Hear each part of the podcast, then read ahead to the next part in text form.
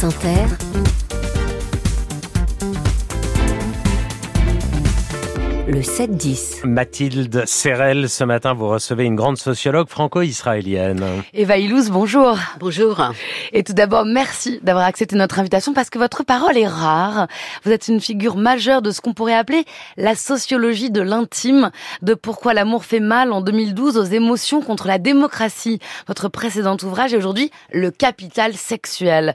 Pourquoi c'est là, dans le pli des sentiments, dans la sphère privée, qu'on a le meilleur moyen pour vous de comprendre l'époque Alors l'époque, euh, je ne sais pas. Je dirais que le capitalisme, euh, oui. Euh, il y a deux choses qui m'intéressent, c'est la vie intime, comme vous l'avez dit, et la façon dont le capitalisme a pris possession de notre culture. Quand on sait par exemple que depuis 1960 on consomme quatre fois plus, euh, on est interpellé.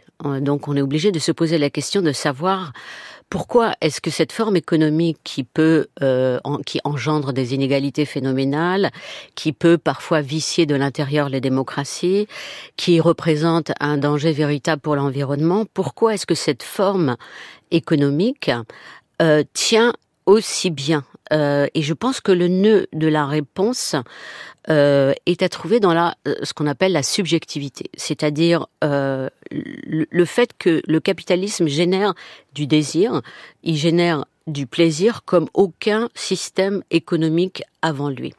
Donc, pour moi, le capitalisme est un, imaginaire, si vous voulez, une culture et une subjectivité. Et donc, c'est à partir de là que je pose la question de savoir euh, comment il s'insinue, comment la consommation, par exemple, s'insinue dans les relations amoureuses, comment elle redéfinit le vocabulaire qu'on utilise dans les relations euh, humaines, comment la consommation du loisir elle-même définit le couple et les activités du couple. Et euh, comment la vie devient également un métier.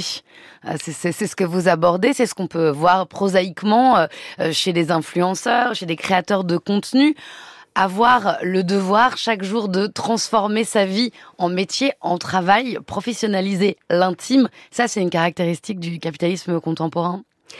Euh, oui, absolument. Euh, je dirais que en fait, euh, on peut prendre l'exemple, je vais prendre un exemple pour être plus concrète, euh, l'exemple de Kim Kardashian, qui est devenue oui. euh, euh, donc une influenceuse qui vaut à peu près 2 milliards de dollars, euh, et qui a qui s'est lancée euh, quand il y a une sex tape qui a circulé sur elle. Une, euh, donc une cassette qui était quasiment pornographique, je crois que c'était en 2007. Cette euh, cassette euh, a créé de l'attention. Dans l'économie actuelle, je dirais que l'attention est absolument cruciale. Comment créer de l'attention? Il y a une économie de l'attention.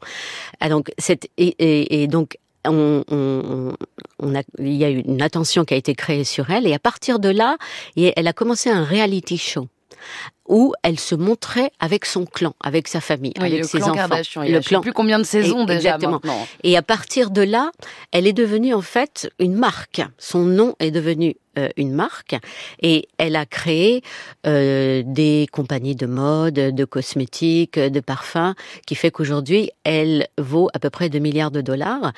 Et c'est elle-même en fait qu'elle met en scène. C'est son moi, c'est son corps, c'est sa sexualité, c'est sa famille, ce sont ses enfants, euh, c'est les objets qu'elle possède.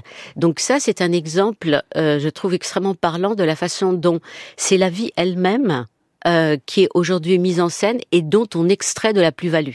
Ce n'est plus le corps, comme au temps de Marx, par exemple. Au temps de Marx, c'était le corps des ouvriers oui. euh, qui était une source de plus-value. Aujourd'hui, c'est notre vie elle-même, nos émotions, notre appareil psychique euh, et la vie quotidienne. Et notre sexualité aussi. Euh, c'est le sens de cet ouvrage avec Dana Kaplan que vous publiez euh, au Seuil. Euh, au fond, vous dites les femmes deviennent les grandes perdantes de la libération sexuelle. Euh, comment est-ce que vous expliquez ce, ce tour-là, Eva Ilouz alors ça, c'est pas tellement dans ce livre-là, oui, c'est dans d'autres livres. Mais en même temps, euh, la libération sexuelle va, renv va renforcer euh, le patriarcat pour vous le plus, le plus oppressif, parce que on se sent libéré dans sa vie, mais au fond, on devient euh, un objet de rentabilité, euh, un objet d'employabilité. Alors, euh, la libération sexuelle, je voudrais pas qu'on me comprenne Oui. mal, euh, a été un moment très important dans la vie des femmes. Et je ne voudrais pas revenir à la période d'avant. Euh, mais il est vrai que euh, en- au moment même où le corps de la femme se libère, il se libère aussi pour des industries, ce que j'appelle les industries sc- scopiques. Euh, la pornographie, le cinéma, la télévision, la publicité. Ces industries scopiques mettent en avant un corps sexualisé de la femme et c'est ce corps sexualisé et le regard euh, du spectateur qui veut consommer ce corps, euh, le, le spectacle de ce corps, c'est ce corps sexualisé qui va produire une énorme plus-value euh, économique. Donc ça, si vous voulez, c'est le premier pas. euh, il dans- est employé au fond par le alors, patriarcat et, alors, et ça rentabilisé c'est ça c'est la première forme, si vous Ouais. voulez, de de, de du capital de- sexuel. de- du capital euh, sexuel. Il y en a d'autres. Et la deuxième forme, par exemple, c'est effectivement l'employabilité. Euh, le fait qu'il y a de plus en plus euh, de euh, professions qui exigent euh, une présentabilité euh, esthétique, notamment celle de la femme. D'ailleurs, il y avait une euh, recherche faite par un économiste américain qui s'appelle Daniel Hammerman, qui avait trouvé que dans toutes les classes sociales, les gens plus beaux étaient mieux rémunérés que les gens moins Mm. beaux. Euh, donc, il y a des exigences de présentabilité. Donc là, euh, la- la- le travail euh, lui-même Oui. change ces exigences. Ensuite, il y a le fait qu'il y a des marchandises culturelles qui reposent véritablement sur la sexualité. Pensez au best-seller, d'ailleurs très bien écrit, de Catherine Millet, à La vie sexuelle euh, de Catherine M. Euh, Oui, ou aujourd'hui la dark romance euh, que, la jeunesse lit euh, en oui. masse, très sexualisé Oui, aussi. Ou, alors pensez à quelque chose comme Sex and the City, hein, la Oui. série télévisée culte. Euh, en fait, on ne peut pas écrire cette série si on est quelqu'un qui s'est marié à l'âge de 22 ans, on a été toute sa vie fidèle à sa femme et euh, on a des enfants. Euh, c'est une, c'est ou, ou alors Girls de Leda- Lena Dunham. Ce sont des séries, ce sont des marchandises culturelles qui sont produites à partir de l'expérience sexuelle. Et ce qui se donne à voir dans ces séries, c'est précisément les aventures sexuelles d'hommes et de femmes. Donc ça, c'est une façon aussi de transformer la sexualité en marchandise culturelle et donc de l'intégrer à la machine euh, capitaliste. Ensuite, il y a des nouvelles formes de professions comme les influenceuses. On en a pas, on vient, euh, on Oui. vient d'en parler à, à- à l'instant. Donc, je dirais que de façon Et générale, des emplois aussi générés par le, par le sexe et par la performance sexuelle, puisque euh, le bien-être, euh, le travail du corps, euh, les conseillers en sexualité, etc., il y a aussi tout un, un marché qui existe. Mais alors, ça, c'est une façon directe de Ouais. le dire. Une façon, euh, encore, euh, une autre façon de le voir, Oui. c'est de penser à toute l'industrie, aux industries énormes dont le but est de euh, nous aider à façonner un corps attirant sexuellement. Euh, pensez à l'industrie des régimes, par exemple. L'industrie des régimes qui in- inclut à la fois l'industrie alimentaire, des aliments qui sont allégés en calories, qui inclut les, euh, tous les régimes Atkins, euh, DASH, Keto, etc. Euh, tout cela représente euh, plusieurs milliards, voire des centaines de milliards de dollars. Ils sont accompagnés en plus de l'industrie pharmaceutique qui produit aussi des médicaments pour nous aider à contrôler euh, euh, notre appétit. Cette industrie du corps mince s'adosse à l'industrie de la mode qui elle-même met en avant un corps attirant euh, sexuellement. Euh, et en fait, on est là, je pense, dans un des nœuds de euh, des industries capitalistes. Parce que c'est rentré dans l'intimité du désir. Euh, c'est- le levier de, de votre analyse, Eva mais on pourrait prendre cet exemple tout simple au début euh, des temps qui est la chasteté. C'est la première expression euh, du capital sexuel, une expression en négatif. euh, puisque euh, la, la non-sexualisation, la virginité euh, d'une femme vaut euh, pour une valeur d'échange au moment du mariage. Alors oui, euh, c'est oui. Alors je, je voudrais peut-être dire un mot sur le mot de capital, euh, puisqu'on en parle depuis un moment sans vraiment le Oui, définir. définissons-le. Alors, euh, le capital, euh, était une notion que l'économiste euh, prix Nobel Gary Becker et euh, le sociologue Pierre Bourdieu avaient considérablement élargie en montrant qu'elle s'appliquait pas seulement à des domaines économiques, mais que des ressources non économiques comme par exemple la culture euh, pouvaient servir de capital, c'est-à-dire c'est une ressource qui peut nous aider à avoir de la valeur et qu'on peut convertir par exemple en argent. Alors Dana Kaplan et moi-même, on n'est pas les premières à parler mm. du capital sexuel. Pour pouvoir convertir quelque chose en quelque chose d'autre, en un avantage, il faut qu'il y ait des conditions. Mais donc le capital sexuel est une forme très contemporaine du capital. Mais avant ça, effectivement, pour qu'une femme soit élue sur un marché matrimonial, notamment chez les bourgeois, il fallait qu'elle soit chaste. Donc c'est, si vous voulez, un capital sexuel en creux. Mm. Il fallait qu'elle ne soit pas compromise. On va écouter une autre définition du capital sexuel qui vient de la littérature, c'est Virginie Despentes. Je suis pas jeune, je suis pas mince, je suis pas, je conviens pas aux, critères euh, communs quoi. Je le sens tout le temps et je pense que plein d'autres filles euh, se sentent de l'intérieur exactement comme moi, pareil très exclues du fameux grand marché à la bonne meuf quoi.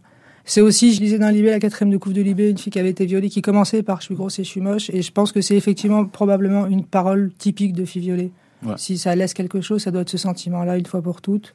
Mais je m'en plains pas, hein, je le dis dès le début du livre, c'est pas pour venir me plaindre, quoi. C'est pour dire j'écris de là. Premièrement, je prends cette parole de ce point de vue-là, et je voudrais bien savoir pourquoi je le ferai pas. J'ai l'impression qu'à chaque fois qu'on est une fille et qu'on s'exprime notamment sur le féminisme, premièrement, il faut qu'on dise qu'on n'a pas de problème avec les hommes, on n'a pas de problème avec la sexualité, on n'a pas de problème avec la séduction. Bah pourquoi est-ce qu'on n'en aurait pas? Quand Welbeck parle, il parle de son point de vue de mec qui a plein de problèmes et c'est pour ça que c'est intéressant encore. 2006, sortie de King Kong Théorie, Virginie Despentes sur France Culture. Il y a un déséquilibre sur le plan du capital sexuel entre hommes et femmes, Eva Elouz, pour le poser simplement. Alors, euh, oui, alors je voudrais refaire faire référence à cette phrase euh, très forte de Virginie Despentes dans King Kong Theory, euh, où elle dit J'écris de chez les moches pour les moches, les mal baisés, les imbaisables, toutes les exclus du grand marché à la bonne meuf. Et euh, c'est drôle parce que finalement, euh, Despentes parle de la même chose que Welbeck dans euh, Extension du domaine de la lutte, de, la, lutte, pardon, euh, puisque dans ce roman, il dénonçait en quelque sorte le néolibéralisme sexuel qui met les hommes laids de côté.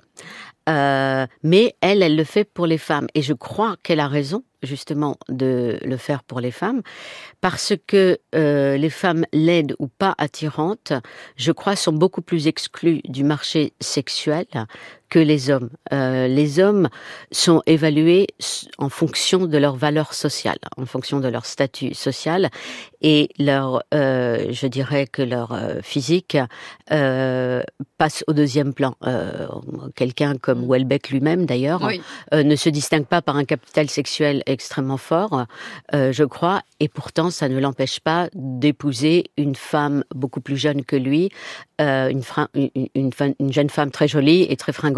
Et il rentre aussi dans, dans, dans le capital sexuel incarné, puisque il, il propose des films maintenant euh, pornographiques, mais finalement il a, il a, il a renoncé à la sortie.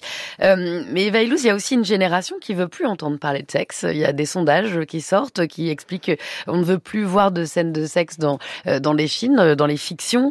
il y a 43% de, de, de, des jeunes gens qui n'avaient pas eu de rapport sexuel durant l'année précédente. Comment est-ce qu'on analyse ce, ce mouvement-là? Alors, ces mouvements-là, je, je, pense que euh, on peut l'expliquer par le fait que, en fait, la plupart de la sexualité euh, se produit dans des relations stables. Et donc, ce qui fait défaut, c'est la relation stable. C'est pas tellement la sexualité comme la relation stable.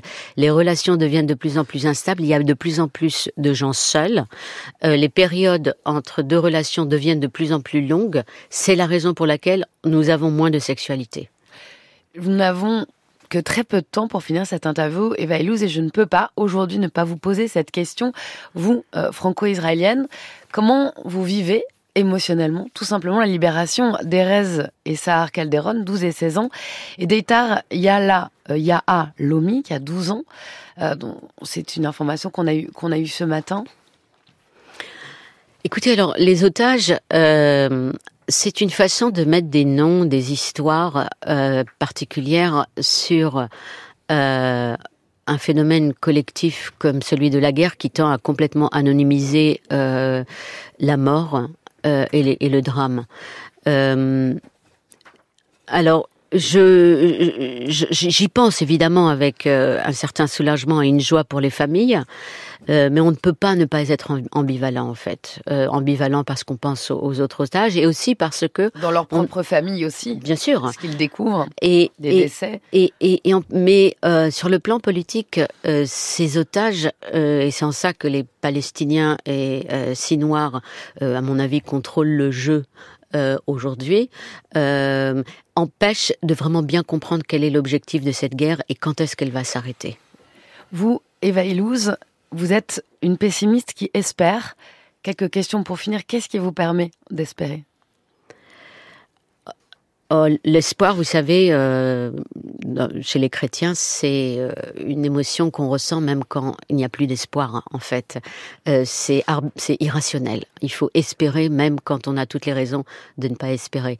Mais ce qui me permet d'espérer, alors par rapport à la guerre, si je repars à, Ouais. à ce sujet, euh, c'est ça a été les, les, la fraternité qui a pu exister entre les Arabes israéliens et les Juifs. Euh, elle n'a pas été observée partout, mais il y a eu beaucoup de moments de fraternité entre les Arabes israéliens et les Juifs, entre euh, entre des Arabes et des Juifs aussi à l'extérieur d'Israël. Ces moments de fraternité, en général, je dirais que c'est la fraternité humaine euh, gratuite euh, qui me donne de l'espoir. Vous avez publié La fin de l'amour, vous y croyez aussi un peu. Ilouz. Bonne journée à vous. Je le rappelle, cet essai euh, traduit au seuil et co-signé avec Dana Kaplan, le capital sexuel, entre autres grandes thématiques et éclairages que vous nous offrez toujours. Merci encore.